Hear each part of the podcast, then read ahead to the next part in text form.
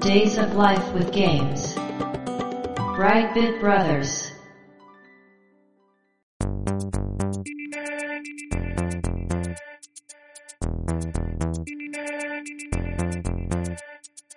どうも、ワンピー川崎です。どうも、2P 長谷川です。この番組はかつてゲーム少年だったワンピー川崎と 2P 長谷川の二人がゲームにまつわる様々な話題で古きを訪ねて新しきを知る番組です。はい。ということで、ブライトビットブラザーズステージ151です。おめでとうございます。はい。ということで、はい。祝3周年、そうですね。そして4年目突入と。はい。今回更新されてるのが4月第1週ということでね、うん。ちょうど3年経ったと。はとい。いうことで、今回のね、テーマなんですが、前から告知して募集していたようにですね、はい。祝3周年、みんなで選ぶ好きなステージ、はい。現在まで配信されているエピソードの中で、うん。好きなエピソードとかね、はいはい。面白かったエピソードを教えてくださいということで募集したところですね、はい。たくさんコメント、ねお便りいただけました。ありがとうございます。ねえ、もう本当ありがたいですよ。うん。お便り会が3回ほど続いてますが、そうなんですよね。 何のポッドキャストなのかっていう。で、まあまあこのね、 あたり、あの、周年記念会っていうのは、はい。まあお便りだったりとか、こう過去振り返りとかやってますので、はい。まあ3年目の今回はですね、過去を振り返るということで、まあ振り返るとね、長くなっちゃうんで、はい。その中から聞いていただいている皆さんが、うん。どれが良かったかなっていう話を聞かせていただいて、我々が楽しくなろうという。正直です ね。まあでもそうですね。ね、まあでも聞いていただいている方もね、ああ、そう、そういえば、うん。そんな話してたな、みたいなね、思っていただけるといいかなと思ってます。はい。お便りの方は本編で紹介していきたいと思います。はい。今回もよろしくお願いします。よろしくお願いします。 Days of Life with Games. Brightbit Brothers. メールフォームにコッシーさんからいただきました。はい。こんにちは、コッシーです。募集テーマ、思い出のステージ。ステージ107、スペースチャンネル5の回です。うん。スペちゃんが好きでたまにツイッター検索をかけるのですが、そこで見つけたスペちゃん会が BB ブロスを聞き始めたきっかけでした。長谷川さんの言う、言葉で伝えるのは難 しい。最高のゲーム。音ゲーでありながらストーリーが重要。全世界の人がやっている。古くならないデザイン。うららはゲームキャラ史上一番可愛い。うん。とにかくハッピー。最終的にはぜひ遊んでくださいとしか言えない。などの言葉に激しくうなずきながら聞きました。はい長谷川さんがどれだけスペちゃんが好きなのかが伝わります。この回だけでもう5、6回は聞いています。といただきました。ありがとうございます。ありがとうございます。はい、まず最初はステージ107のスペースチャンネル5の回ということでね。はい。まあ、これがきっかけで聞いていただけたというのはね、我々が、その毎回一つテーマを決めてう、んそれについて喋るというところでね、こう引っかかってもらえたというのはね、うんうん。嬉しいなと思いますね、これね。嬉しいですね。ね、やっぱりこのゲームタイトルをね、上げていると、はい。こうやって検索かかった時 にね、出てくると。そうですねで。、おっと、うんなんだこれラジオかと。うんうんこのゲームの話してるのかっていうので聞いてもらえるっていうのはね、うん。うん。わかりやすいですし。はい。うん。これいいじゃないですか。長谷川さんの名言が羅列されてますけ ど。共感していただけて本当良かったですよね。その、うん う東京リスペチャンでツイッター検索かけるようなコッシーさんにそうそうそうそ共う。だか感していただけたっていうのがですよね。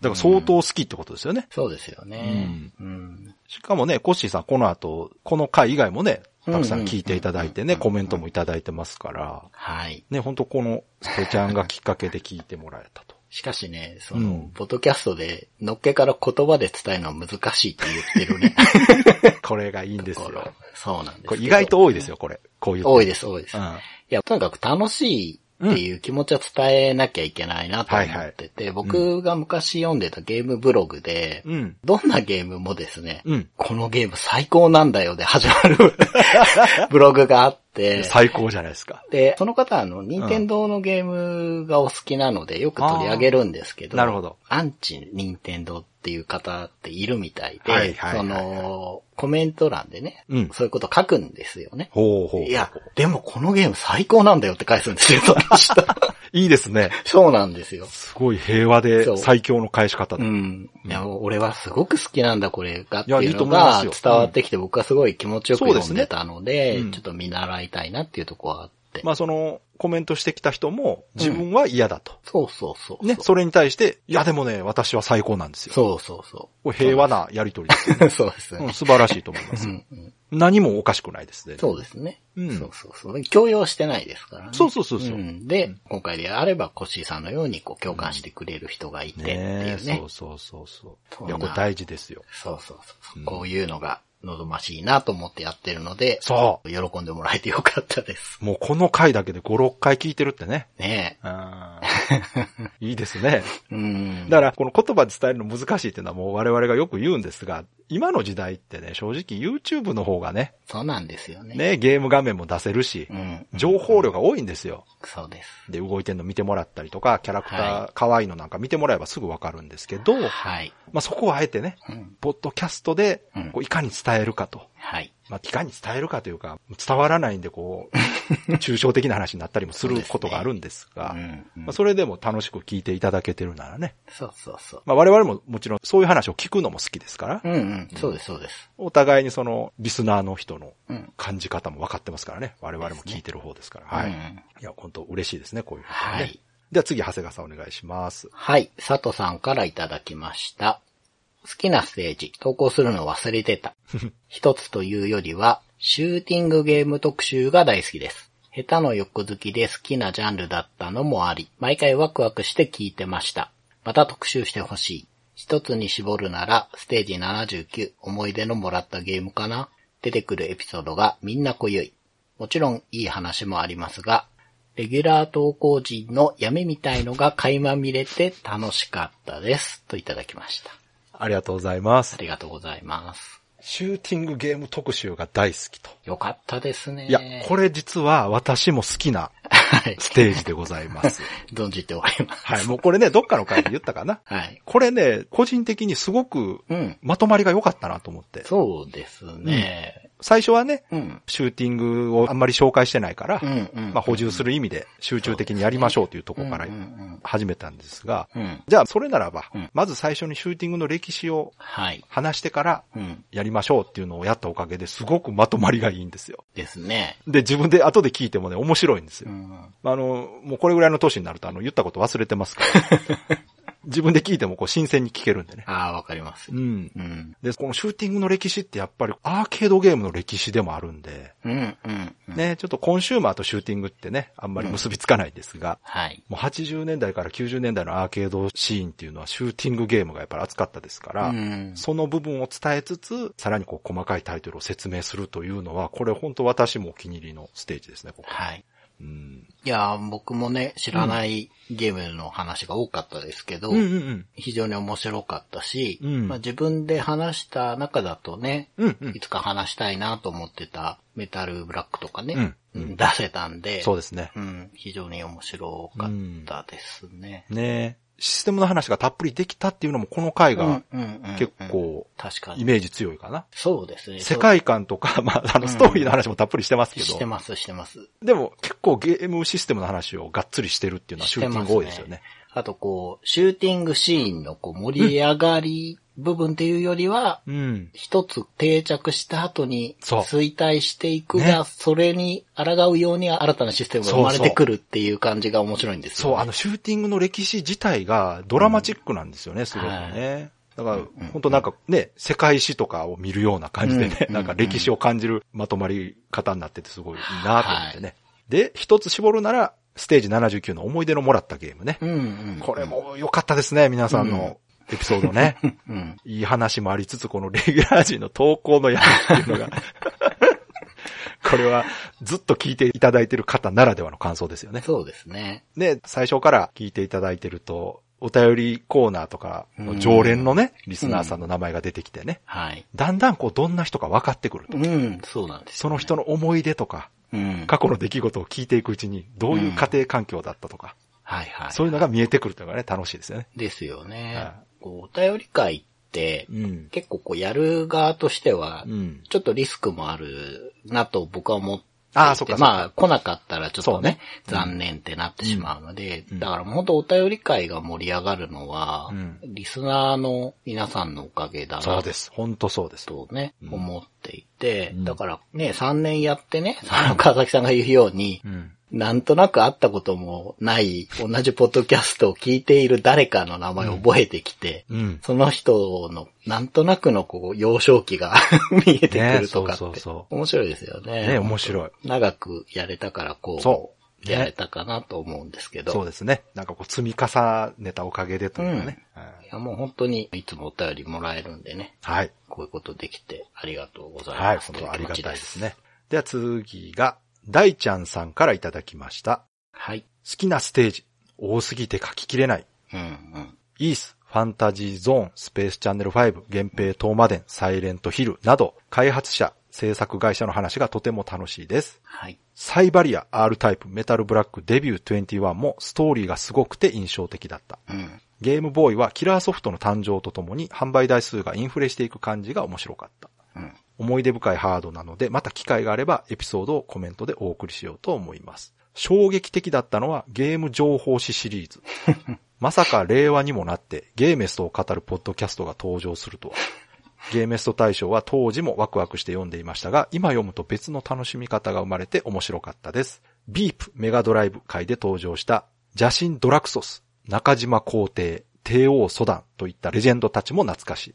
彼らの名は非メガドラユーザーだった私にも轟いていて、よくわからないが、とにかくメガドライブはどえらいことになってると感じさせる雑誌でした。といただきました。ありがとうござあいりまがすとう。ございます。はい、こちらもね、大ちゃんさん、え細かくステージを上げていただきましたけれども、はい。ね、それぞれについて、この話の内容のここが良かったということで、かなうんりうんね、細かく書いていただきましたけれども、そうですね。うん。まあ、その中でも特にね、うん。ゲーム情報誌シリーズが衝撃的だったと。 うん。まあ、これも長谷川さんの持ち込み企画みたいなもんですけどそうですね。うん。うん。その、ポッドキャストのうんできないことをあえてやっていこうみたいな。 そうね、長谷川さんそういうの好きね。うん。まあ、よそはやんないかなってう。んままああね別によそがどうこうってもうそんなないんですけど、言葉で説明できないって言ってる人が本読んでるっていうね。まあでも本当にゲーム雑誌って、うんうん。レトロゲーム時代のゲームシーンには欠かせないものだったと思うのでね。そうですやっぱり今と違ってね、今ってゲームの情報はもううん。ネットで手に入れますけど、はい。それがなかった頃はやっぱり本、雑誌しかなかったので、うん。非常に重要な情報源だったんですよ。そうですよね。だからこそ思い出深いし、その中でもゲーメストはゲームセンターに特化してるということで、ですよね。うんゲームを遊んでた人でも読んでなかった人がいる雑誌ですから、うんうんうんやっぱよりマニアックではあるけど、でもね、最近なんか喋る人いそうな気もするんですがうん。ね、うん。そうですね。まあまあちょうどいいテーマだったんじゃないでしょうかね。はい。では、長谷川さんお願いします。はい。楓さんからいただきました。あなたの好きなステージ、やはりバレンタイン企画、ときメモシリーズ、かっこ1から4すべてですね。うん。好きなゲームというのももちろんありますが、最初は 1P さんが熱すぎるのに対し、2P さんがほぼ知らない温度差が激しい状態から始 まり、4回ではついに 2P さんが、なんなら最近遊んでる僕の方が熱い、とまで、2P さんの成長物語を見させられているようで、この流れが BB ブロスの奇跡と言って過言ではありません。もちろん、ときメモ、4レポート、SP 会も含みますよ、といただきました。ありがとうござあいりがます。とうございます。はい、もう、楓さんはね、ときめも大好きですから。はい。でね、この毎年やっているうん、うん。バレンタイン企画ね、はい。 1、2、飛んで4という感じで進みましたが、これ、楓さんが言われるように、うん。最初はもう長谷川さん全く知らない状態から、今ではもう立派なメモラーになったと。なりましたとね。いうことで、確かにこれ最初から聞いてる方はね、うん結構こう目頭が熱くなる展開かもしれないですね、これね。私はもうすごく嬉しかったですよ、本当ですね。私が喋らなくてもキャラとかについて長谷川さんがぐいぐい喋ってくれる んで。うん。まあでも本当に、うん。ね、長くやってるからできるってそうでいうすのはね、ここでもあると思ってたし、うんやっぱり4のね、話はするだろうなと思ってた中で、うん3年目も温度差がっていうよりはね、うんちょっとそこは変わる方がいいかなっていうなのるがほどね、あったんで、まあ、それでちょっとやってみたら、うん。思った以上にのめり込んで、いいまや すね。いや、よかった。過去形じゃないですよ。うん現在進行 形。あ面白いんいで。や、ほんとね、嬉しいですよ。はうん証明されましたからね、これで。い。うん。本当に、今でも面白いんだなというのはね。面白いですてねか。ね、他にないからね。そうですね。結局。うん。今これ遊べないんで、代わりにこれ遊んでくださいっていうものがないんでね。ですようね。ん、そこがやっぱり唯一無二とうん。いう感じでね、素晴らしいゲームなんですけど。はい。えもちろん、ときメモ4レポートスペシャル回も含む。これも ね、これも、こ突れ然はありがたいのな。突発企画。これ結構スルーされてんちゃうかな、これ。ですよね。だってタイトルこれ出てないですからね、ゲームの名前。うんうんうんそうですね。え、だって、タイトル、レトロゲームプレイレポートスペシャルですから、そうです。これ は、ずっと聞いてる人じゃないと聞いてくれないタイトルですよ、こうれ。ん。そうですね。うん本当に。検索で引っかかっても聞かないでしょ。いろいろ実験的なことを僕はやりがちですけど、うんこれはなかなかね、うんこうリスキーなことをそやうでっすたなと思ってるんですが、ね、今までコンセプトとしてはこうタイトルでうん、わかるというのをね、はいや。ってましたから、タイトルでわからないも の。うん、なのでこうやってフォローしていただけるそうね。そうそう、よかったとな。助かります。うんはい。では続いて、ヤンマーさんからいただきました。好きなステージは4です。はい。ありがとうございます。。ありがとうございます はい、もうほんと一完璧言。はい。さて、では、ステージ4とは何でしょうとうん言うとですね、駄菓子屋の話っていう。もうこれはね、最初から聞いてくれてるヤンマさんならではのな。ね。ですね。これ多分誰も言ってこないだろうっていうところを狙ってきたのかな、 これ。あとこう、優しさをちょっと感じます。そうね。これ、長谷川さんが要所要所でね、うんうん。好きな回として挙げてましたから、4回目にしてゲームちゃうやんって いうね、ツッコミ待ちのタイトルですけど。まあね、そうですね。まあこれはね、番組の中でも説明してますけど、うん。まあ我々が子供の時というのは、うん。アーケードゲームをね、うん遊ぶ場所というのがゲームセンターだけではなくて、うん。駄菓子屋だったとうん。いう話から、ゲームの思い出と駄菓子屋もリンクしてて、はい。駄菓子の話をしたいとうん。いうことでね、やったんですけど。はい。 まあこれは長谷川さんお気に入り会だと思いますけど。えやっぱり本当にカルチャーの一部だったっていうとそうね、ねちょっと大げさかもしれないですけど、本当に今なくなりつつある文化じゃないそうでですすかね。はい駄菓子屋でうん遊そうですぶねっていうのはね。今なんかこう、新たにレトロなものとして流行ってるみたいですけど、うんうんうんうんなるほど。あくまでもそれは過去のコンテンツとして、はいはい。若い人たちも可愛いとか、美味しいとか安いとかそういうところでハマってるみたいなんですが、我々は当時そのリアルに体験したとね、そういですうとねころのこう懐かしさというところでね、思い出して、はいその時に駄菓子を買いながら食べながら遊んでたゲームというのがやっぱりうん紐づいてるんですよ。そうですうね。ん。だからこのあたりはところどころでね、話してると思いますでけすど。ね。うん。やっぱこう、BB ブロスやるにあたってね、うん思ったのは、僕が、まあ、関東じゃないですか。うん佐々木さん関西で、うんで地域差ってあるじゃないですか。はい、ありますね。そういうところのズレもね、聞くのって面白いと僕は思ってるのそうで、そううんいうところにもちょっと繋がるかなっていうのもあってね。そうですね。こい見事繋がりましたね。ううんん。あの、駄菓子屋でもんじゃ食べれるのとかね。はい。たこ焼きは食べられるとこあったよみたいな話してましたもんね。うそうそうそう。これもね、面白い回ですよ。はい。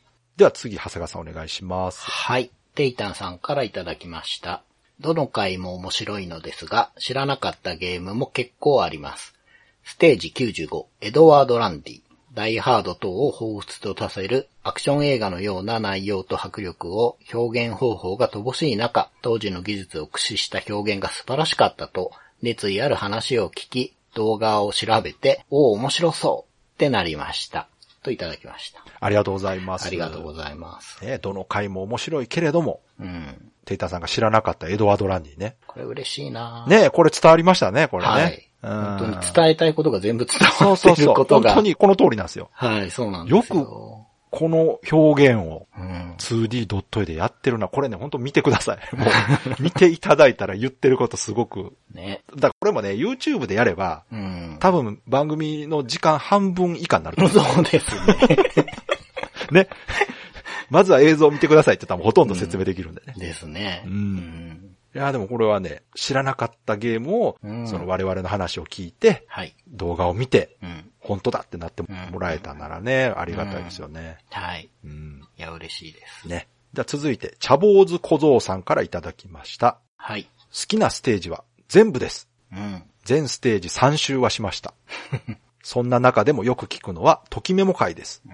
無印も2も最近配信の4も何度も繰り返し聞いてます。特に心身ともに疲れている時に聞くと、ちょっと心が癒され ます。当時、ときメモに全く刺さらず、プレイしなかったのがもったいない。そうそう、好きなステージというよりも、好きなコーナー、福袋開封の儀、これは毎回楽しみです。といただきました。ありがとうございます。ありがとうございます。ねえ、この好きなステージ全部、はい。全ステージ3周はしたと。 ありがとうございますす。ごいですね。ありがとうございます。すごいな。これ100ステージ以上多分ある状態で3そう周でっすて言よったらすごいですね。うん。そんな中でもよく聞くのはときメモ会。 うん。この疲れてる時に聞くと癒されるというのは、そのときメモに癒されてるんでしょうかね。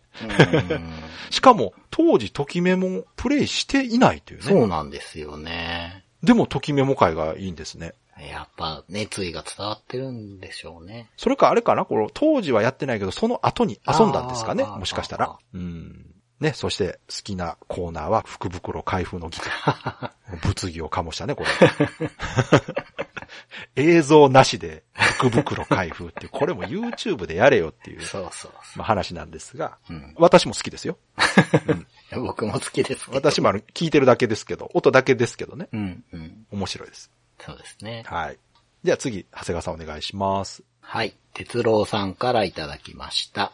好きなステージは、絞れないです。強いてあげるとすれば、自分の長文お便りを読んでもらった回。川崎さん、長谷川さんのお二人が面白おかしく読んでくれるので、自分の話なのにニヤニヤして聞いてしまいます。メガドラ回とか、ドラキュラ回とか、といただきました。ありがとうございます。ありがとうございます。哲郎さんもね、初期から聞いていただいてるリスナーの方ですけども。これ一つ訂正してもいいですかああ、どうぞどうぞ。あの、僕らが面白おかしく読んでるんじゃなくて、うん面白おかしいことが書いてあるんですよ。そうですね、もうその通りです。哲郎さんはは、面白おかしいことしてますから。面白おかしくしようとして書いてますしね。うんうんうんうんいや、でも、元々の行動がおかしい。うんそうそうそうおかしいから、ちょっね。と、あの、ゲームボーイをね、そうですよ。セガ仕様に改造したりとかうんう ね。うんん。誰が読んでも面白いでしょ。うんおかしいですようね。ん。うん。あ、あとドラキュラ回良かったな。はいはい。これ覚えてる。そうですね。スーファミのドラキュラのね、うんうん。話をしてね。はい。ラストステージで、うん、うん。最終決戦の時に最初のね、音楽が鳴るという、これね、すごい覚えてる。メトロイドバニア系うん前のドラキュラがお好きとかね。そうそうそうそうそういうとこもね、僕面白いなと思って。これだから私、哲郎さんのそのお便り読んで、うんその後動画見ましたからね。うん、うん、ほんまやと思って、これは熱い演出やなと思ってね。ですようね。ん。いつもね、お便りありがとうございます。本当です。ありがとうございます。はい。では続いて、三節コンさんからいただきました。はい。好きなステージはソフトメーカーの回です。はい。タイトー、ハドソン、アトラス等はジーンとしました。といただきました。ありがとうございます。ありがとうございます。はい、これもね、メーカー界は5、6回ぐらいやってんのかな、今のとこね。うん、で、この挙げていただいたタイトーハドソンアトラスに関しては、うん。うん。まあ、あの今はね、うんこう、独立してない会社というか、はいはいはい。まあ、実質なくなってしまった会社ということでね、後半どうしてもちょっと寂しい話にはなるんですが、うんうんまあ、それでもメーカーの名前は残ってますし、タイトルもね、はい。シリーズ出てるものありますから、うん。まあメーカーちょっとなくなっちゃいましたけど、やっぱりコンテンツは強いなと。うん。まあ、人気さえあればゲームってその会社がなくなってもね、作られること結構ありますからね。そうですね。う。うんん、うん。だからこのあたりも今でもあるメーカーの紹介もしてるとは思うんですが、結構やっぱり昔のメーカー扱うとどうしてもね、うん。今はもうないメーカーとかになっちゃいますけど。こう、調べてみるとねう、ん。知らなかったことが結構出てくるので。そうそうそうう。ん。面白いですよね面。白いです。設立時のこととか全く僕ら気にしてないじゃないですか。そうです。ね。うん。ね、こう、改めてね、調べてみて知ることもあるし、アトラスなんかすごい紆余曲折してるから。そうですね。うんまあ私はやっぱハドソンかな。ハドソンもそうですね。ハドソンは本当にもうファミコン時代をうん任天堂と一緒に作ったのはハドソンだと。ですよね。さらに言うならね、ファミコン以外のゲームハード、うん PC エンジンにも関わってますから、ですよね。本当に日本国内のゲームシーンをうん築いたと言っても過言じゃないメーカーですからね。本当そうですね。うん初期のね、家庭用ゲーム機ブームをこう、引っ張ったメーカーの一つですよね。そう、ハードウェア的にも実はうん引うんっ張ってたというね、うん。お話をして、これすごい良かったなと。ですね。うんでは、次、長谷川さんお願いします。はい。ヤビさんからいただきました。好きなステージ。ステージ81。最近買ったレトロゲーム。ヤニックさんと 2P 長谷川さんがとにかく楽しそうで、 こちらも聞いていて幸せ。ソフトをガサゴソする音まで楽しそうに聞こえるから不思議。ソフトやハードは大事にしてもらえる人に渡るのが良いですね。後半、福袋開封も毎秒楽しみ。といただきました。ありがとうござあいりまがすと。うございます。あ来ましたよ、長谷川さはい。ん。最近買ったレトロゲーム うね。んうんうんこれも長谷川さん持ち込みですよ。はいはい。突然なんか、音声データ送ってきて うん、ちょっと聞いてくださいって聞いたら、インタビューしてるやない か。初ゲストかえと思ってね。うん。うんうん。この、でもね、ヤビさんはね、かなりこう、ポッドキャストを聞き慣れてる人だと思いますね。うん。このソフトをガサロソする音まで楽しそうに聞こえるというのはね、はいこれはもう音声メディアに慣れ親しんでる人ならではです、これは。ああ。私はあのガサガサ言うのね、結構こうノイズで嫌がる人いるんじゃないかなと思ってうんうんうねん、ちょっとドキドキしてたんですが、確かに。ちょっと、環境音ってね、そうそう。ね。この回はね、長谷川さんがお店で収録してくくれてるかそうなんらで、すよ。かなり環境音入ってしまって、うん。まあ、逆におしゃれな雰囲気になってるんですけど ヤニックさんが外国の方っていうから余計にこう海外のバーで収録してんのかみたいな。そんな感。じになりましたね。そうそうそうそうう。ん。まあ、あの、秋葉原にあるドカ盛りのパスタ屋っていねうことそうで、 そんなおしゃれじゃないんで全然おしゃれじすゃないやんか。うんねえ。まあ、でもね、音声だけでも長谷川さんとヤニックさんが楽しそうっていうのがはい。伝わってるというのはうね、ん。良かったですね。嬉しいです。では続いて、テスさんからいただきました。はい。好きなエピソードはホラーゲーム特集です。はい。はい。特にステージ118の国名感ですね。うん。振りがあったからじゃな く、自分がもう少し早くコメントしてればコメントゼロにはならなかったのに、とちょっと責任を感じたのはありますが、カゲロウのコンボも好きですが、ダークなストーリーと雰囲気、罠にかける時の爽快感とプレイヤーの感じる葛藤が良かったので、その後のシリーズで女の子のキャラゲーに走ってしまったのが、今でも残念です。といただきました。ありがとうございます。ありがとうごいざいます。ます。はい、テスさんいいとこ来ましたね。うん。これ当時お便りがゼロだったというね、うんステージ118国名館の回ということで、まあ、テスさんが言われてるみたいにね、カゲロウっていうのはまあ国名館の続編なんですけども、そうですよね。 2作目以降はカゲロウシリーズと言われるね、うん。ものになってしまったんですが、この1作目の国名館は実は全く2作目以降とは違うものであるとうん。うん。いう話をしてね、長谷川さんもそれを知らなかったんで、はい。結構新鮮に聞いていただけたかなと思うんですが、はい。まあ、こういう風にね、感じる方の方が少ないとは思うんですよね。あの、売上本数的に言うと圧倒的にカゲロウ以降の方が売れてるんで。ああ、なるほどね。ん。はいはい。でも、この国名感自体は本当にうん。他にないゲームだと思いますね。まあ、いろいろとこう荒削りな部分はあるんですが、うんゲームシステムとか世界観をとっても一見の価値ありです、これは。ね。うんもう本当オリジナリティがありありまますすよね。ん。うん。今の時代ちょっとこうダークな感じの世界観とかストーリーが受けるうん。ところに入ってくると結構受けるんじゃないかなと思うんですがね。確かに。うん。うん。アーカイブとかで出してほしい な。うん、もしくはもうね、かげろうシリーズコレクションみたいな感じでうんうん入うん。れてほしいけどそうな、ですね。それか、すごいね、好きな方たちが似たようなものをインディーで作るとかね。なるほどね。いいですね、それでもね。いやーまたこう遊びたいな。ちょっとこう遊びやすくしたものが出たらね、広がるとか遊べる人も増えるかなと思うんですが。はい。はい。では次、長谷川さんお願いします。はい。桑畑さんからいただきました。好きなステージはたくさんあるけど、あえて選べば、ステージ129、131の続編を作ってほしいゲームかな。皆さんのゲーム愛が伝わってきて、とても楽しく聞きました。あと、ステージ74の神宮寺三郎会もお気に入り、ちょこちょこ聞き返しています。といただきました。ありがとうございあまりすが。とうございます。はい。あえて選ぶと、129、131の続編を作ってほしいゲームね。はい。これお便り会挟んで前後編で、うん。こちらもお便りを募集しまして、うん。続編作ってほしいゲーム教えてくださいと言ったところですね。はい。めちゃくちゃたくさんお便りが来たので、前後編に分けたといううね。ん。うんいや、これは確かにもう、リスナーの人のゲーム愛しか詰まってない。そうですね。うん。うん。これ楽しいですよね、これやっぱ。楽しいです。我々も楽しいですけど、おそらく聞いていただいているリスナーさんも楽しめたんじゃないかなと思います。それそれ、それがあったねっていうそうそうそうのがね、ずっと続いている感そう、じで本す当そけどう、ね。それそれ、うんこういう話ってね、ゲーム好きな人ら集まったらよくしますよね。しますします。ね、あのゲームの続編出えへんかなとかってね。うんうんそれを、まあ、こう、ラジオの中でやってるっていう感じですから。そうそうこれは面白いですよ。うん。うん。あとね、ステージ74の神宮寺三郎会。これ、長谷川さん企画ですけど。そうですね。うん。これもこう、シリーズの歴史を追いつつね、うん。どんな感じの内容かというのを、長谷川さんが説明してくれた回ですけども。そうですね。うん。まあ、データイストの歴史でもちょっとあるというね、あーそうね感じでしたけど。そうね。う。うんん。 Days of Life with Games. Right Bit Brothers.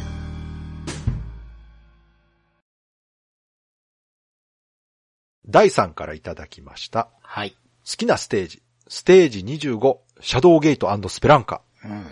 記念すべき初の抱き合わせ会。かっこ言い方 悪い。これまで何度も BB の兄貴たちならではの悪魔合体的抱き合わせで弟たち、かっこリスナーをざわつかせたが、やはり初回の衝撃はすごかったうん。といただきました。ありがとうございます。ありがとうございます。この、第3は結構日本立て会に反応しますよね。ですね。うん。うんうんまあ確かに日本立て会ってちょっとこう、一本では物足りない時にやることが多いので、はい。小粒ながらも個性的なものが多いからか なと思うんですが、確かにこの1回目のシャドウゲートスプランカーは良かったんですかね、なかなか。よかった。結構反響ありましたよね。ありました、ありました。特にシャドウゲートね。はい。シャドウゲートこんな知名度あんねやと思って。 こう日本立てはこう、二つを考えるのが面白い、あーですよ確かにね。うんそれぞれがね、持ち寄って、うんじゃあ2本立てにしましょうかっていうパターンもありますけど、うんまあテーマ決めてからね、はいこのテーマでなんかないですかっていうので決めたりもしますけど、まあ、この回は何やったかな主人公がすぐ死ぬそわうけ。そうそうそう。確かスペランカーが先にあって、そうそうあ、じゃあ、シャドウゲートを僕話したいですね。そうそうそうで、ね、日本立て、抱き合わスせ。ペランカーで話したいことがうん1本分もないと。うんうん。まあ、スペランカーで話したいのが、その、クソゲーじゃないという話をしたかったっていうんでね。うんうん、そうですね。じゃあ次、長谷川さんお願いします。はい。お米粒さんからいただきました。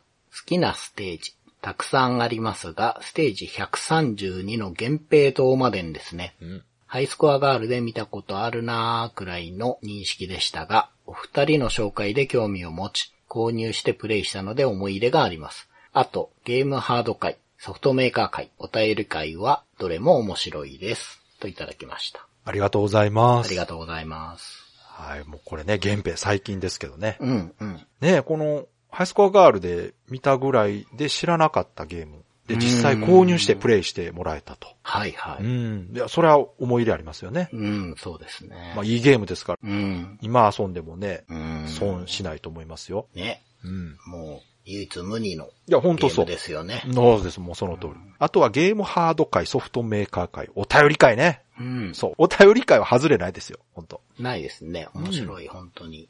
ね。もう僕らの手柄では全くないそうわそうけですが。 うん。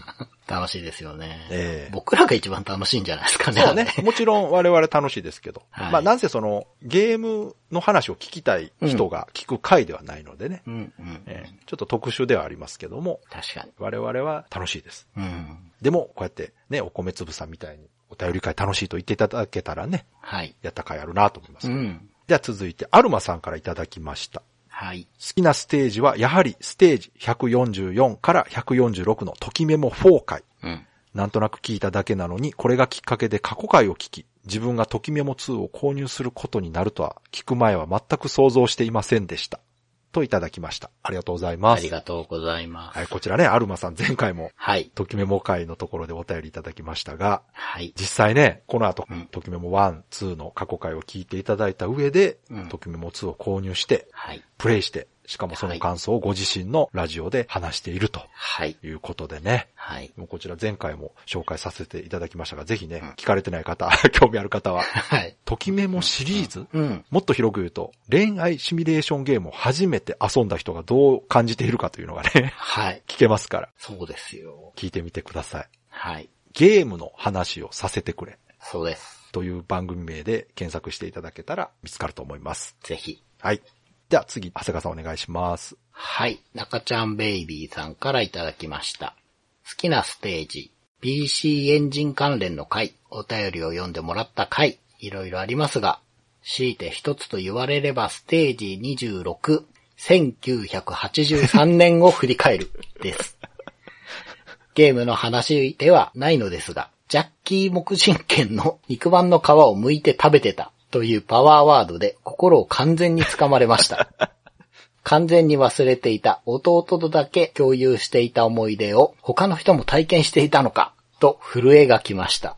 といただきました。ありがとうございありがまとすう。ございます。はい。中ちゃんベイビーさんね。はい。 PC エンジン関連の回。まあ、中ちゃんベイビーさん PC エンジン好きなんだと思われるんですが、まあ、あとはお便り紹介させていただいた回とかね。うん。いろいろある中で一つ絞るならば、はいス。テージ26。1983年を振り返る。これ、確か、1年目の最後かな。そうです。ね。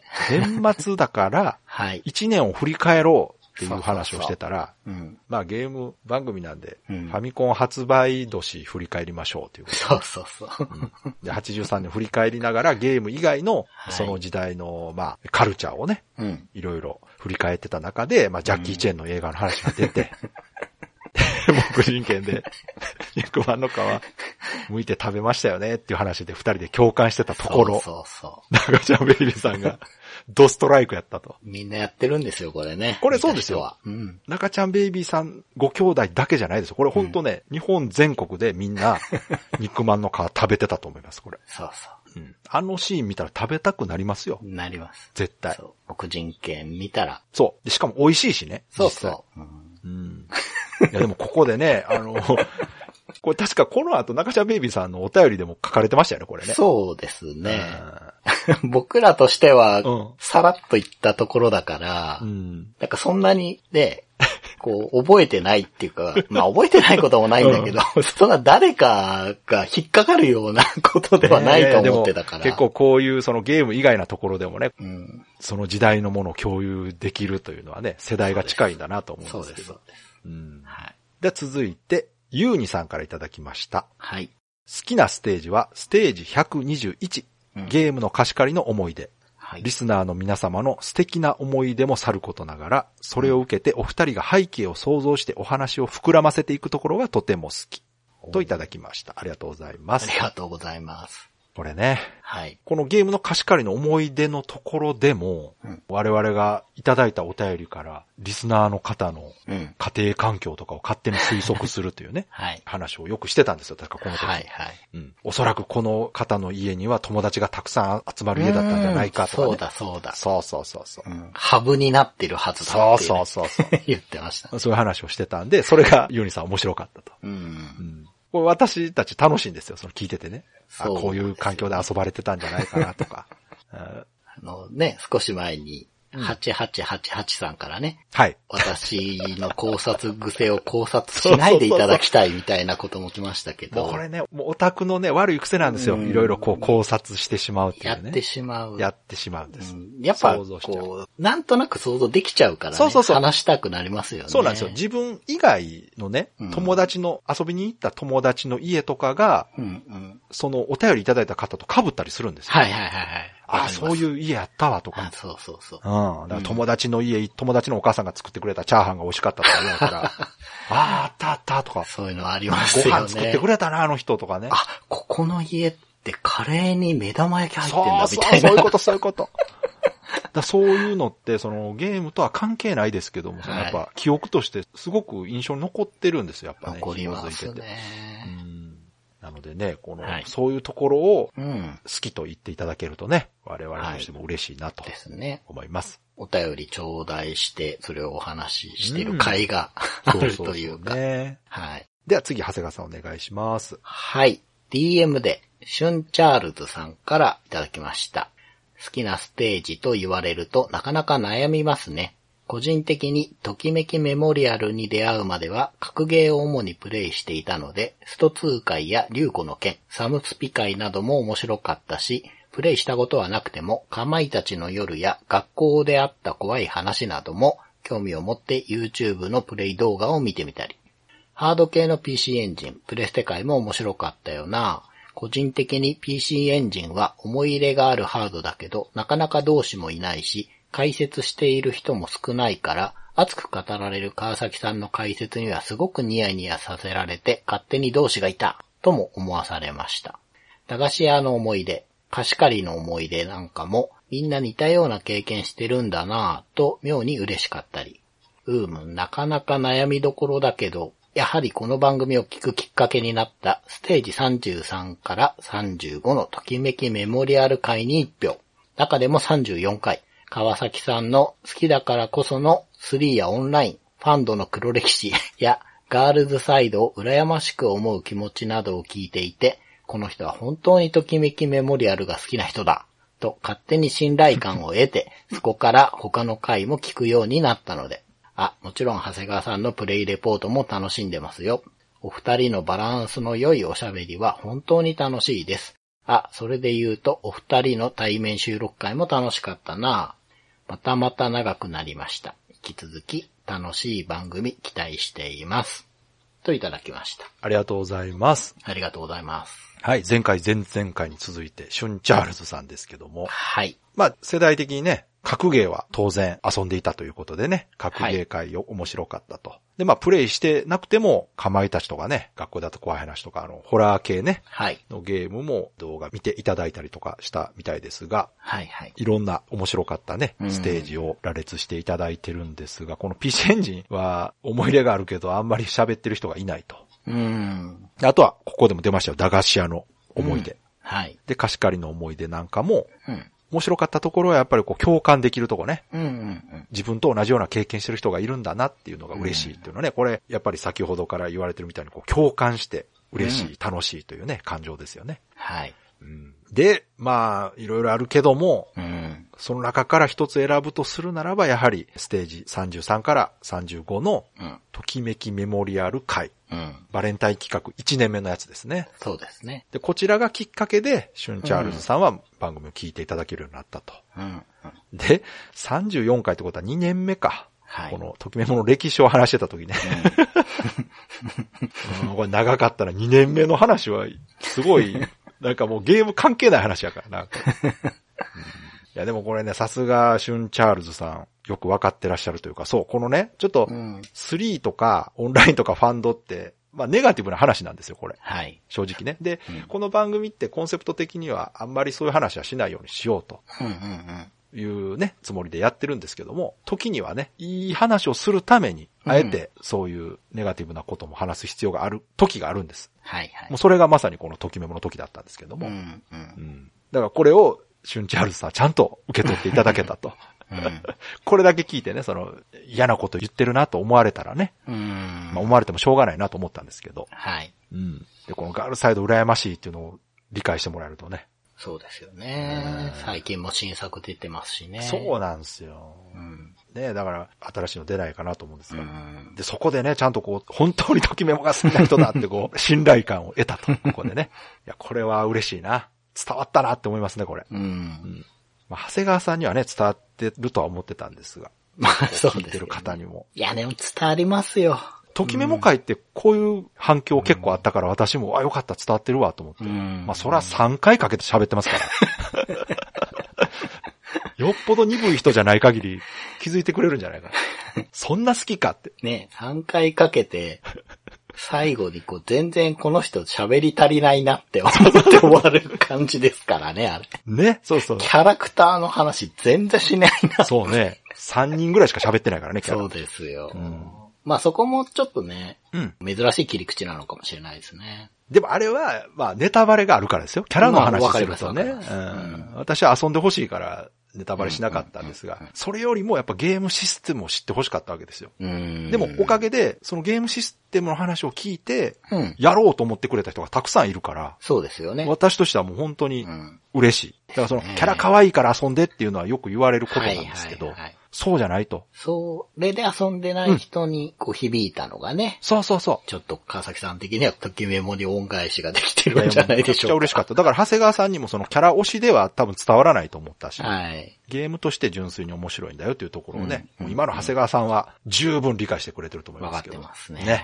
はい。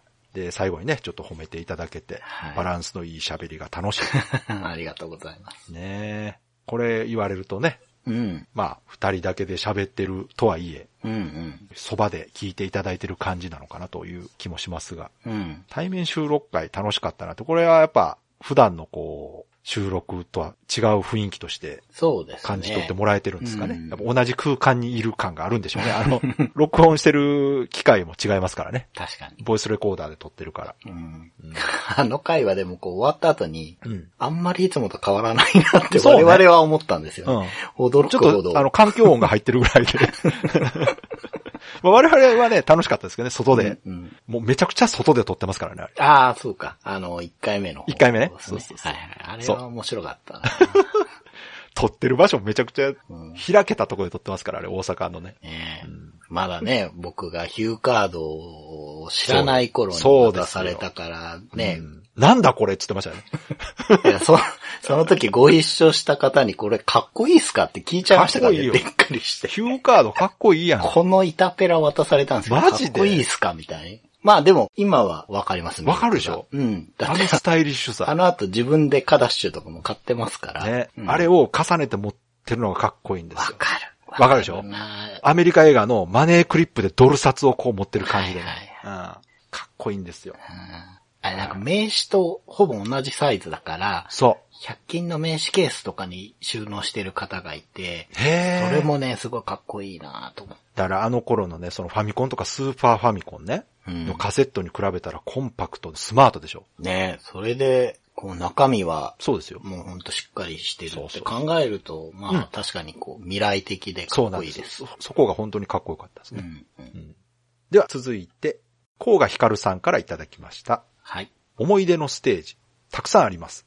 雑誌界に PC エンジン界は当然ですし、天外魔境2、デコ界は皆さんのコメントも熱かったです。うんディスコードのボーナスステージも楽しかった。はいはいはい。一番の思い出はお二人に会えてお話しできたこと。はい。 BB ブロスを通じて知り合えた方々ができたことですね。うんこれからも楽しみにしています。といただきました。ありがとうございます。ありがとうございます。はい。甲賀さんもね、本当に最初から聞いていただいてるリスナーの方で、雑誌界 PC エンジン界は当然。 うんうん当然 ない。で、天外2デコ界。うんはい。デコ界、最近ですけども熱かったですね、コメントね。うんう。ん。そして、ディスコードのボーナスステージ。これ我々も忘れてましたね。 まあ、なんせ配信してないからね。そうですね。う。うんん。これは2周年そうですね。かな。ゴールデンウィークぐらいにやりま2した周ね。年の記念で、はいなんかやりたいなっていうので、オンライン念配。信はい。しよう、オンラインオフ会みたいなのしようみたいなね、はい。ことでやったんですよね。そうですね。で、普段の配信ではできないことしようということで、こうゲームミュージックをかけてね、うん。みんなでこれいいな、この曲っていう話をすると いう。面白かったな、でも。最高ですね。ね、やっぱこうねゲーム音楽をみんなで実際に聴くってめっちゃいいですよね。そうなんですよ。ディスコードでリクエストしてもらってね。うん。見つけてきてみんなで聞いてっていそうそうそうね。で、知ってる方が、あ、これ懐かしいっうん。ていうのもあるんですが、知らない方がね、うん。聞いて、うわ、すごい、こんなにいい曲だったんだっていう反応があったそうりとそかうしてね。そう。う。うんん。あれね、本当良かったなと思い面ます白ね。かったですね。で、一番の思い出は、二人に会えてお話できたこと。これ、別々かな別々だと思います。です。よね。うん。東京のね、イベント行った時にはい。お会いしてね、うんうん。ちょっと直接話させてもらって、名刺も渡しましたけど。はい。で、あとは、甲賀さん自身がその他のリスナーの方とね、うん。知り合えた。これ嬉しいんですよ、私。そうですねこれね、リスナーの人同士がね、こう、ツイッター上でやり取りしてるの見ててもすごいこう、ニヤニヤしちゃうんですよ、ね。 うん。本当我々と絡んでいただけるのも嬉しいんですが、やっぱりこう、聞いてる方皆さんね、ゲームが好きな方だと思いますんで、はい。その人たち同士で知り合っていただいてね、はいそれこそ、じゃあ俺たちもちょっとゲームのポッドキャストやろうかうんっ。ていう展開が結構あるんですよ、このポッドキャスト界隈では。ありますね。ある、めちゃくちゃある。うんまあ我々もそんな感じですから、うんそもそもが。確かにそういうやつでねすね。そうそう。なのでぜひね、そういう感じでね、リスナーさうんん同士で、もう俺たちも聞く側だけじゃなくて話したいと思ったらね、うん。 もうさっとアンカーで始められます。ささっと。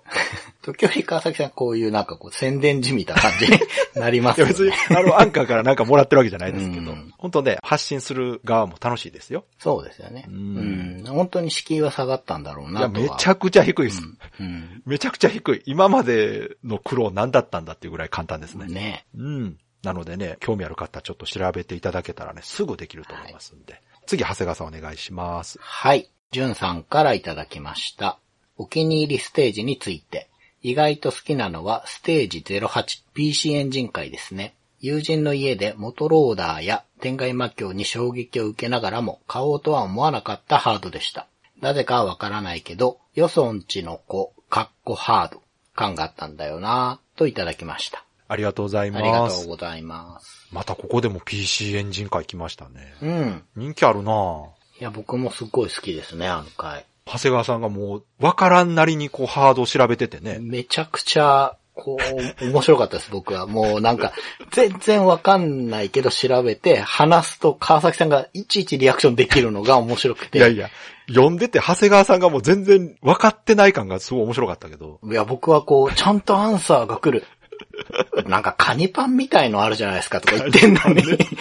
スーパーグラフィックスね。うんじゃないのみたいな、ちゃんと返してくれて、面白かったです。確かにね、あの、いろいろと、そのネタとしてもね、なんか周辺機器いっぱい出てるとか、うん。ハードいっぱい出てるって言われますけど、ちゃんとゲーム機としてね、はい。素晴らしいゲームだったというところそがうでねす、よね。うん伝わってるならいいかなうんと。で、こう、買おうと思わなかったハード。うんなぜかわからないけど、予想値の股間があったって、これもわかるな。うんうんうん。あのね、やっぱ感覚的に言うと、プレステが出た時に近いと思うんですよね。おう、うん。まあ言ったらソニーがゲーム機出すぞと。うーん。うん。セガとニンテンドーがゲームハードを出している中、うん。ゲーム会社じゃなさそうなとこがポコッと出したな、みたいな感が PC エンジンにはちょっとあった。確かに。確かに。値段もそ高うかったです。まず値。段高い。で、うん NEC って当時ね、パソコンのイメージだったんですようね。ん。ううんん。だから、ゲーム機というよりはなんかすごい高いハード、機械みたいなイメージだったんじゃないかな。うんなんか子供向け感はすごい少なかったと思う、当時でそも。うなんですよね。でも出てるゲームは結構子供向いや、けもうもいめっちゃぱくいあって。ちゃ子供向けでしたよ。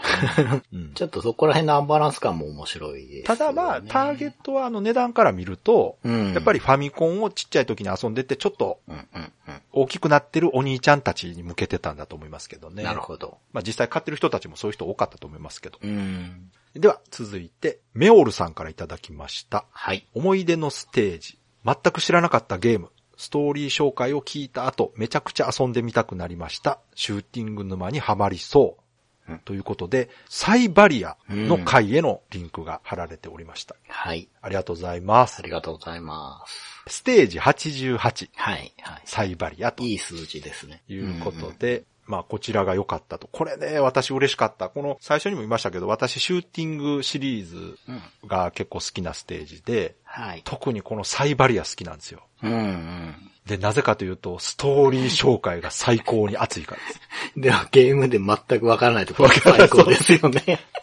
いや、これ私、個人的にも実は何回も結構聞き直しまして、はい。僕も聞いてますね。ストーリーのとこだけ自分で聞いてもね、もうめっちゃ楽しいんですよ。うん。壮大ですよね。壮大だし、う。うんお。話としてもめっちゃいい話なんですよね、こうんれうんうんうんうん。そうなんだよな。で、ゲームシステムもね、ちゃんと面白いんですよ。はいはいはい。それも十分伝わってます、ねそうそう。で、サイバリア結構今、うんセールになりますよね。あそうそうそうそうダウンロード版はね、うんうん僕も少し前にセールで買ったので。買いましたね。うん。サイバリアデルタか。今そうそうそう。あの買え、るやつね。 HD 移植うんされてるんで。だからちょっとオリジナルとはね、グラフィックは違うんですが、はい。まあ今でも遊ぶことができるということで、まあ私はこのシューティング界で言うと、だからサイバリアとかイカルガとか、あとはエスプレイドかな、やっぱ。はい。エスプレイドもすごい良かっただかならそうやって考えると本当にお話もどれも凝ってて、うんうんうんでもシステムだってちゃんと何か新しいことをやってやろうっていうね、そうですね。ものがあって、うん。いいですよね、本当にね。はい。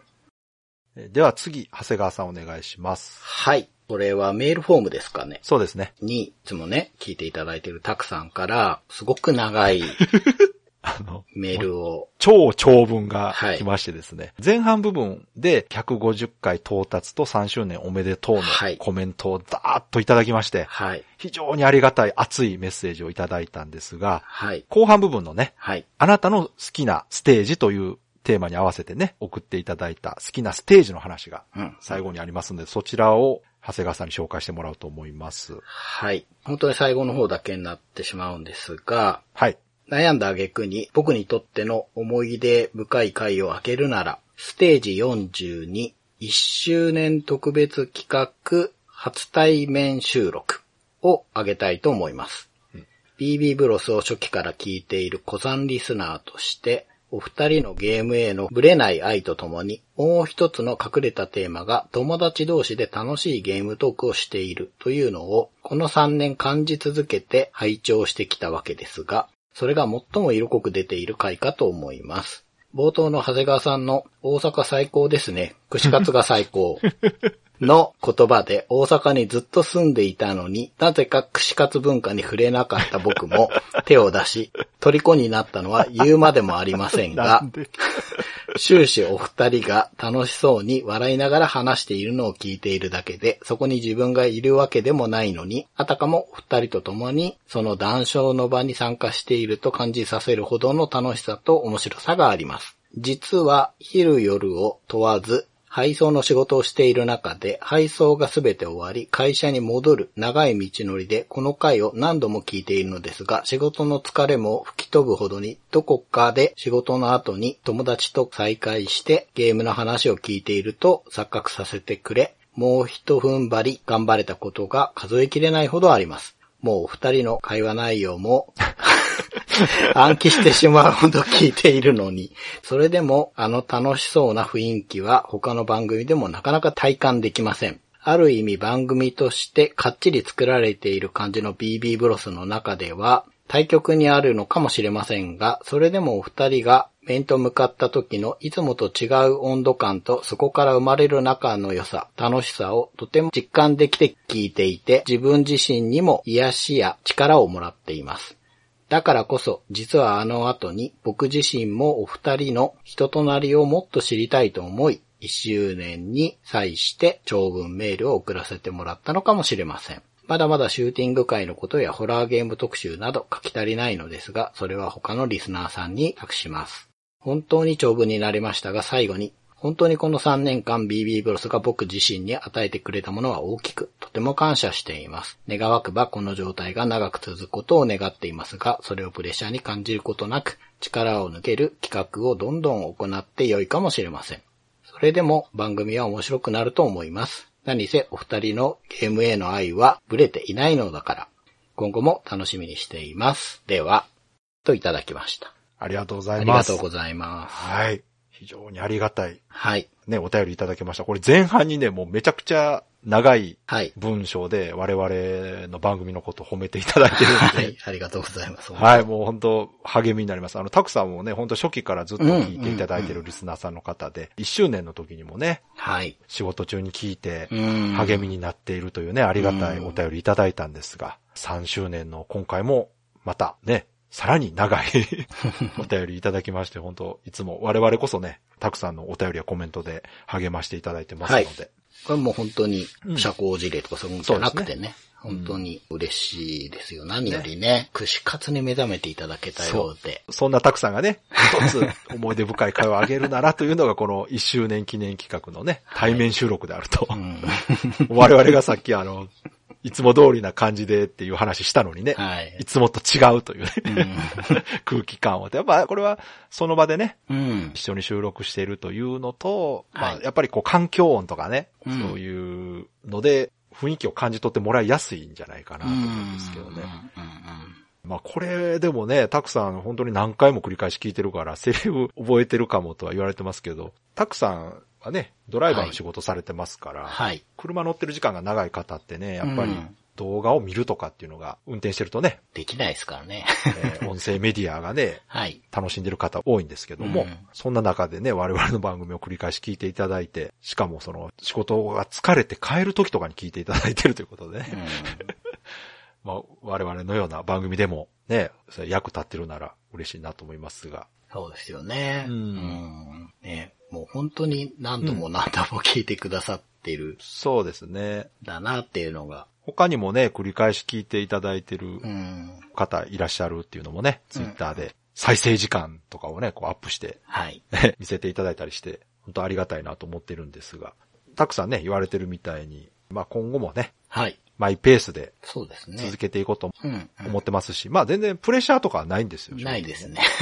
好きなようにやらせてもらってますし、うん。それを、まあ楽しいとかね、そうですね。心地よく思ってくれる方が聞いてくれてると思ってますので、うん。特にねうん、プレッシャーとか全然ないです。ないです。その、かっちりね、うんしてるっていう、まあ表現をされてましたけど、うんうんうんまあ、性分でやってるだけで、そうそう。これはもう二人のね、性格というか、うんあとは話すことをね、うん事前にまとめてう、ん、うん、話して、それをさらにこう編集しては、い上手に喋ってるようにうん、うん、そうそうそうそうそしてるだけ なので、 う。いやいや、お疲れ様です。いろいろね、手を加えた結果、でもそういうふうにね、ちゃんとうん。できてるというふうに感じてもらえてるなら、それはもう本当ありがたいでよかっすたし。ですね。うん。なのでね、うん。こう、毎週更新してるのも、これは別に義務感でやってるわけではあなくてあですね、ー、はい、はい。もう楽しいからやってるうんですんよ。、そうです。だから、病気とか、そのなんか、うん。仕事が急に忙しくなったとかってはいはいなはいい限りはね、実際ね、あの、1年目、いきなり3ヶ月休んだりしてますから、 そうですね。はい。まあ、あんな感じで、なんかあった時には、まあ、止まるかもしれませんが、はい。できる限りね、やっていきたいなえと。ー今のペースでね、はい。続けていきたいなと思ってますので、また4年目のこれからもよろしくお願いしますよ。ろしくお願いします。ということで、いただいたお便りは以上となります。はい。今回もね、たくさんのお便りコメントありがとうございました。ありがとうございました。 Days of Life with Games. Brightbit Brothers. では、そろそろエンディングなんですけども、はい。今回はね、お便り会ということで、はい長。谷川さんのレトロゲームプレイレポートの方はお休みとなります。はい。が、現在、レトロゲームプレイレポートは別番組として、はい過去回を再編集して配信しておりますので、はい。レトロゲームプレイレポートが聞きたいとうん。いう方はそちらを聞いてください。はい。それとですね、はい。毎回終電のあたりで、うん。まあ1年間でやったゲームの中で MVP 的なものをね、はあ言っているので、ああ、やってましたね。レポートの代わりに今回、はい。レゲプレ 2022MVP はい。ですかね、を発表しようと思うんですが、はい、お願いします。実はビタミーナももうクリアしてますのであー、なそるれほども含めるということで、ビタミーナ物語、ブラッディワリアーズ、天地を食らう2、うん。シャイニングダダクネス、ザクロの味、カダッシュ、ゴッドメディスンの中から、はい。僕的な MVP はですね、はい。ザクロの味おー、そうで来すた。。はい。ほうほうほうほう。 1995年12月22日、うん。スーパーファミコンのカセットとして、イマジニアから発売されたアドベンチャーゲームですけれども、うん、うん、うん。はい。まあ、サウンドノベルかな。そうね、サウンドノベルね。うんはい。そうですね、思い返すと、まあ、どれもね、面白かったんですけど、ううんん、んザクロの味が一番こう、やってた当時のめり込んでたというか、うん、うん。次どうなるかなっていう感覚はね、一番強かったです。なるほどまあ、サウンドノベルっていう、こう、仕組み的にそうなるんでしょうけど、いやーでも私もね、聞いててね、うん。バラエティに富んだ展開はい。で面白かったですね。そうなんですよね。正直、 うん。そこまで期待してなかったっていうのがあるんでうんうんす、うん僕的にはね。うん。ただ、同時期に遊んでた月面のアヌビスっていうものと、うん。姉妹ソフト的にね、はいはい。出されていたとか、うんまあパッケージのデザインだったりとか、そういうところで気になってうんうん。やってみようかなって、ホラーゲーム特集のあたりでやったのかな。そうか、そうねん。うんうん。だからそこも絡めてやったら、あれこれ面白いなっていうね、うん、感じでした。まあそれは当時のね、長谷川さんのレポートでもね、伝わってきましたよ。はい。うん。楽しそうに遊んでるなと思いました。そうなんですよね。うん。まあちょっとね、うん。どうしてもこう、ネタバレしてるそうね、レポまあ。ートではあるんですよ。そうそう、確かうに。んどうしてもね、お話がメインですからね。そうなんですよね。うん。ただ、まあもしね、遊べる環境にある方は、詳細な物語とかも読めるんで、そうですうね。んそんな難しくないですしね。うん。まあ、やってみてもいいんじゃないかなと思えるゲームでした。では、今回のレトロゲームプレイレポートアワードうんうん。 2022か はい。は、ザクロの味。はい。じゃあこれね、まだレトロゲームプレイレポートの方上がってないんでね、 はい。もうちょっとかかるか結構先ですね。な。うん。うん。楽しみにしといてください。はい。ビタミーナ王国物語の最終回は次回ね、そうですね。かな。はい。になりますが、うん。こちらも楽しみにしておいてください。はい。では、いつもの告知お願いします。はい。ブライトビットブラザーズでは番組に対するご意見、ご感想、あなたのゲームの思い出やゲームにまつわるエピソードなどお便りお待ちしています。ホームページ右側のメールフォームや番組のツイッターアカウントへの DM などでお送りください。ツイートの場合は、ハッシュタグ BB ブロス。BB がアルファベットでブロスがカタカナをつけていただけると見つけやすくて助かります。よかったら番組ツイッターアカウントフォローしてください。よろしくお願いします。よろしくお願いします。ということで、今回は、祝3周年みんなで選ぶ好きなステージということで皆さんからいただいたコメントお便り紹介させていただきました。はい。では最後にですね、うん。さらっとですが、まあ我々2人がうん。選んだ好きなステージの話をちょっとだけしてはい終わろうかなと思うんですが、長谷川さんどうでしょうかはい。僕は、まあちょっと、絞るの、やっぱ大変だったんいでやすいけや、ど。いいですよ。そう全然好きなだけ言ってください。まあそうなると、うん一番はですね、うん。ステージ67、ほ2021年10月3日にアップしてるんですけどう。、ほう。サイレントボマーです。ああ、、はいい。いいです ね。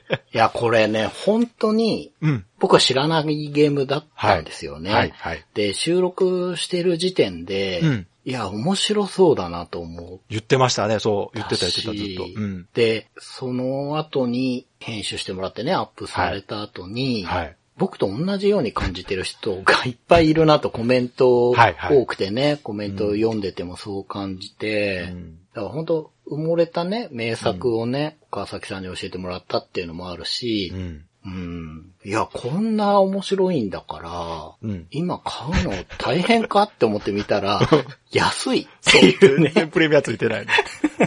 どういうことなんと思って。ねえ、オチもついた感じもあっいやて。、ただ、それ以外にもね、うんうん。配信した後にね、はい。そうっていうね、そうなんですよ。名。作名作っていうね、うん。もうそればっかりでしたもんね。ねあの時。よくぞ言ってくれたみたいなね、熱量を感いや、じられすて。ごかった。本当にちゃんと遊んで、うん。うわめっちゃ面白かったよとはい。いう方ばっかりだったのが印象的でしたうね。ん、そうなんですよ。だからこう、うん本当に我々が話して、コメントもらって、その両方で完成した回だと思っているそうそうので、ねだからすごく好きなんですいやよ。本当にあんなにリアクションもらえると思ってなかったんですごい嬉しかったです。うん。いや、これは私も好きなステージですね。はい。配信前と配信後のこのギャップ ね。配信前はちょっと不安だったんです。そうそう、川崎さんね。うん、今回はちょっとみんな知らんゲームかもしれないですね、みたいなね。うん、大丈夫かなと思ったんですが。あとですね、うんお便りでもいただいたんですけど、うんステージ25のほうシャドウゲートスペランカーはいはい。で。これはやっぱり初の日本立てなるほど。だったし、うん本当に初期回の中ではうん、かなりコメントが多かった回だあと、多かった多かった思。います。確かに。うんうんうんうんうん。で、やっぱり、日本立てのね、組み合わせを考えるのが僕はすごく楽しくて、だからこの日本立てっていうね、うん。ファミコンのカセット式に言うとこう抱き合わせ的なね、仕組みが作れたのも良かったなと思ってるので、この回が好きっていうのと、うん。あとね、お便りにも出たなっていう中で言うと、うん。ステージ132、うん。源平東馬伝でおすーおーね。おーおで、ーこれはね、ちょっと自分で喋ってる回なんで手前味噌なんですけど、うんだいぶバランスよく話せたあなーというなるほど満足感わかるがわあかるるんですね。うんで、ゲームがもうとにかく本当に他に類を見ないね、独特な源平東馬伝でしかない、うんというようなゲームだったんですけど、うんそれにも増して、そのいろんな、こう、制作秘話的なドラマが見つかっああ、そう、かそうってそうそいうのうもそう。ね、本当にね、厚みがあるゲームだなというね。いや、そうそう。私も、だから、長谷川さんが調べてきてくれたエピソードがすごく新鮮で、ですよね。面白かった。うん。うん。で、やっぱコメントも多かったですし、うん本当にこう、源平東馬伝ってこう、特別なゲームの一つなんだなっていう、そうですね。再認識できたっていう感じでね。うん、これとか、まあ本当にあと、ステージ8の PC エンジン会とかね。ピシャリ人気だ な。うん。これも途中で喋ったんですけど、まあすごい、いろいろ出て、うんこう、川崎さんとのキャッチボールが面白かっあたっあていー、うなるほのどもね。ありますし、あとですね、うんステージ62のファミコン探偵クラあブ、ああ、それ好きなやつ、私も。はい。これ僕ね、特に1回目が好きで、 うん。あの、本当に ね、任天堂からいくらかもらってんじゃないかなっていうような、こ うそう推しの私がもう強押さしね、まくってるね。そうとりあえず買ってくれと。あれをね、もう収録で聞いてる時点でもう面白くてしょうがないです。いや、あれは、だからね、番組の中でも言いましたけど、はい。今買えるからと。うんうん。今買って遊べるゲームやから、もう、買ってって言ってたんですよねそうそう。あの、他のゲームってちょっと手に入りにくかったりとか、うん。まあ、プレミアついてたりとかするゲームあるんで、遊んでほしいって言いにくいんですけど、そうですね。あれはもう、今やからと。うんすごいよくできたリメイク遊べるから、今やってっていですね。うので、ちょっと押してたんですようね。んうんうん。タイムリーだったんで。ですよね。うん。ね、2回に分けたけど、2回目はこう、ちょっとネタバレもありかなってことでやったんですが、うんこう、川崎さんがこう、遊んでほしいから、うん。もうね、そう全然言わない。そうなの。ネタバレって言ってんのに、あんまネタバレ してない。全然いや、もうほんと導入しか喋らないとか、ね。そうなのよ。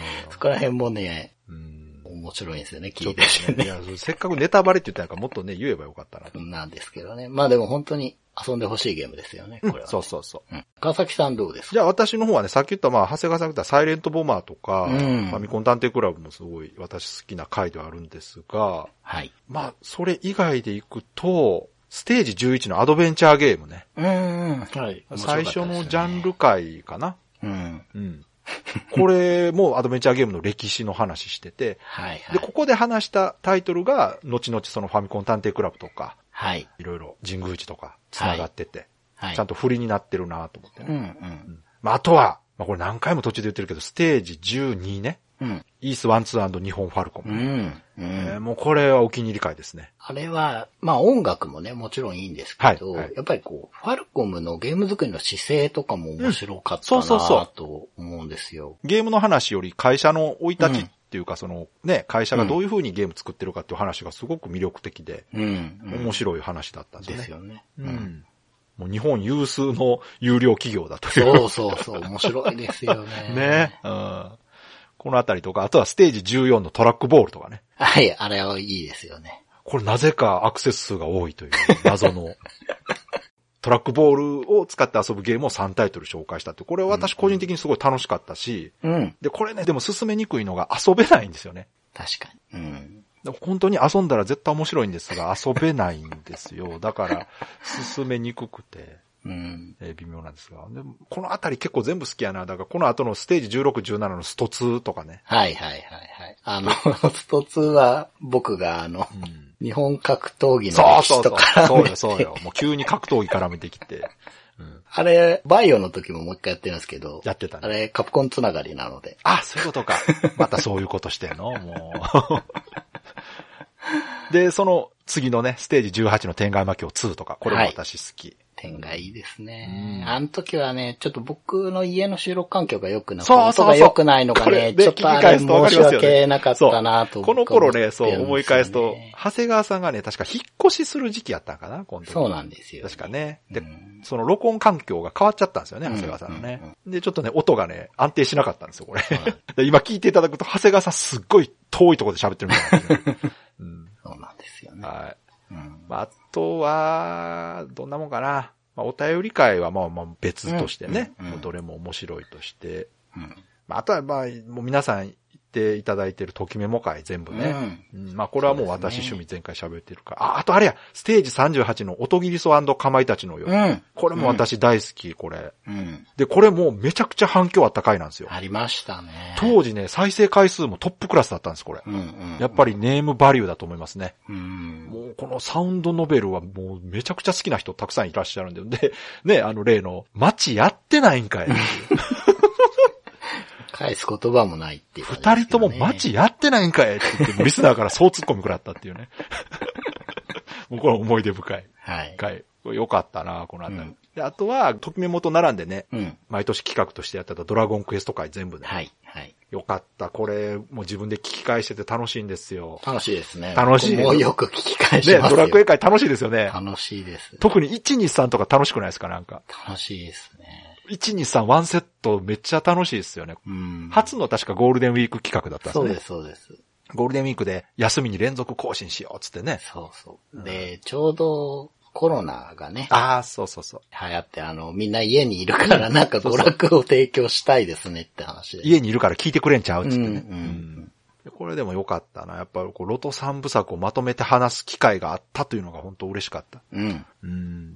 ドラクエはね、まだもうちょっと喋りたいんですけどね。わかりますね。うんんっていう感じかな。はい。まあ、ということでね、もう、我々結構自分らの番組聞き返す方の人らなんでね。うん。 他の人たちもそういう人いるとは思うんですが。うん。まあ、そもそもが自分たちが聞きたいような内容を話すという番組でやってますから、そうですまあよね。自分たちが聞いても楽しめるというのはうんいいことなんじゃないかなと思うんですけどね。うん。うんはい。ということでね、今回というかね、今年でうん4年目。そうですね。ついに。はい。で、3周年記念企画としてね、そのレトロゲームプレイレポートが新番組になったりとかいうので、実はもう一個、はい。まあ、企画というのかな。うん。 3周年記念でやろうってしてたのがですね、アイコンを変えようということでね、うん今までのね、アイコンって赤バックにブライトビットブラザーズってこう英語で書いてるはいロゴ。うんあれね、番組始まる時に長谷川さんがさっと作ってくれた、そうですね。かなり短期間でさっと作ってくれたやつなんですが、はい。ちょっとね、こうんう、初期のね、ファミコン時代をイメージしたんです よね。ドット絵なんですよね。ちょっとドット絵っそうぽそうくなってね。だったり、あうとん、当時のこう、なんていうか、テーブル筐体があはいっはた喫茶店とか、そういうイメージあなんでするよ、僕ほのど、中でそういうは。ことか。そうなんです。だからちょっと木目調っぽい色になるほどね。ああ、それで木目になってるのね。あのテーブル筐体のテーブルね。だったりとかのはねい、はいはいああの頃のモダンなイメーうジ。ん、わかるわかる。いや、はい私ね、個人的にすごい気に入ってるんですけど、はいあのね、以前、お便り会で話したかな、あの、はい我々の番組ですね、アイコンとかタイトルだけだと、はい。何の番組かわからんと。そうなんですよ。日本語だよっていうそうそうねそう。 しかも、ゲームってついてないからね。そうなんです ね。ゲームの話する番組ってわかりにくいと。うん、うん、まあまあ、各エピソードのタイトルとか見てもらえたらわかるんですけど、うん。アイコンをもっとわかりやすくした方がいいんじゃないかとね、うんいう話を前から長谷川さんとしてたんですよ。そうですね。で、今回このタイミングで、うんまあ、3周年に合わせてちょっとアイコン変えようかということで、また長谷川さんが書いてくれまして、はい。現在予定通りに行っているならば、うん。アンカーとかスポティファイの各配信サイトのアイコンは変わってるはずです。そうですね。変わってるはずです。はずですよ、 もう。タイミング合わせてやるつもりなんで。はい。お願いします。まあこちら見ていただいたらね、わかると思いますけども、ゲーム番組とわかるように、と長思うんですよ谷ね川さんが工夫していただきました。はい。まあ背景にたくさんゲームに関係するアイテムがありますから、うん。拡大して見ていただけるとね。ああやってね、ごちゃごちゃ書くのが好きなもんでそう、長谷川さん好きなんですよね、あれ。 で、そこにね、我々二人のイメージキャラクター書いていただいて、もうタイトルも略称でね、うん。日本語で書くと。 もう本当のタイトルわからんようになるやんとは思うんですが。 まあまあ、もうハッシュタグでは BB ブロスと言ってますから、はいそちらでいいかなということで、4年目からはこちらのね、アイコンでやっていこうかなと思います。はい。で、まあ、もしね、なんかこの辺のアイコンとか、ほら、前のね、うん初期のアイコンとかで、はい。なんかグッズとか作れたらいいなとあか、ーあのステッカーとか。あ、たまにいますね、そういう。そんで、なんかすずりとかっはいはいはてい。いうサイトだとはい。欲しい人がいたらそのグッズにして買えるんですよね、あれね。ああいうとこで買えるようにしてもいいかなと思うんですが。そうですね。ご要望があれば。そうそう。もしその、そういうのあったら欲しいっていう方いらっしゃったらね、リアクションいただけたら、はい。そういう方たくさんいらっしゃるなら、 こちらで多分用意するのは、すずりとか使うと手間じゃないですよね、多分。そうですよね。デザインだデけあーれば。タを上げておけば、うん印刷自体はそのサービス会社の方がやって届けてくれる。ですよね。っていうはいね、仕組みのはずなので、僕、レゲレポに書いたあの、マスコットキャラとかの、あ、いいですね。うんそうそう、あの辺とか欲。しいな。ステッカーとか、私はあの帽子が欲しいんですよね。あーブライトビットブラザーズって書いたキャップが欲しいんですよ。あー、なるほど。まあ、なので、そういうこともちょっと考えてたんですはい、が、まあね、要望があれば、はい。そういうことも考えてうんますので、そうですね。皆さんのご意見聞かせてください。はい。名刺とかね、作ったんですけど、やっぱなかなかこう渡す機会がないじそゃうないですなか。んですでよ、本ね。当は、お便りくれた方とかにね、ステッカーとかね、名刺とかもう送りたいぐらいなんですわがか、ります。そうすると今度ね、そのリスナーの方の住所とか教えてもらわなダメでしょ。そうなんですよね。うんこれはね、やっぱいろいろ個人情報の問題とかもあってね、うん扱いが難しいので、それならこう、すずりみたいなところで、うんうん。ね、欲しい人が注文してこう、買っていただくという方がいいかなと思いま確しかたに。うんまあ他にもね、うん。以前からうんこんなテーマはどうでしょうっていうのとかもね、いただいてるあそのうで、ね4年目は少しずつでもね、やそうっですてねいければと。メールとかでいただいてるテーマ、リクエストとかありまして、はい。だいぶ前にいただいた方とかいらっしゃるんでね、リアクションないから読まれてないのかなと思われてるかもしれませんが、ちゃんと読んでますので。はい。あの、はいリスト化はして、はいしてますしてますで、はい。まあちょっとね、あの、同じようなことをもうすでに過去回でやってるなっていうのはやらないかもしれないんでそうですすけねど、。はい。我々で話せそうなものであれば、そうですね。今後読んで、タイトル、テーマにして話していきたいと思ってますので、はい楽しみにしておいてください。はい。ではね、次回からは通常うん。配信になるかな。はい。またね、ゲーム、ゲームの話をしていると思います。はい。はい。 ということでね、4年目も皆様よろしくお願いしますと。よろしくお願いします。ということで、今回は締めたいと思います。はい。それでは今回も最後まで聞いていただいてありがとうございました。ありがとうございました。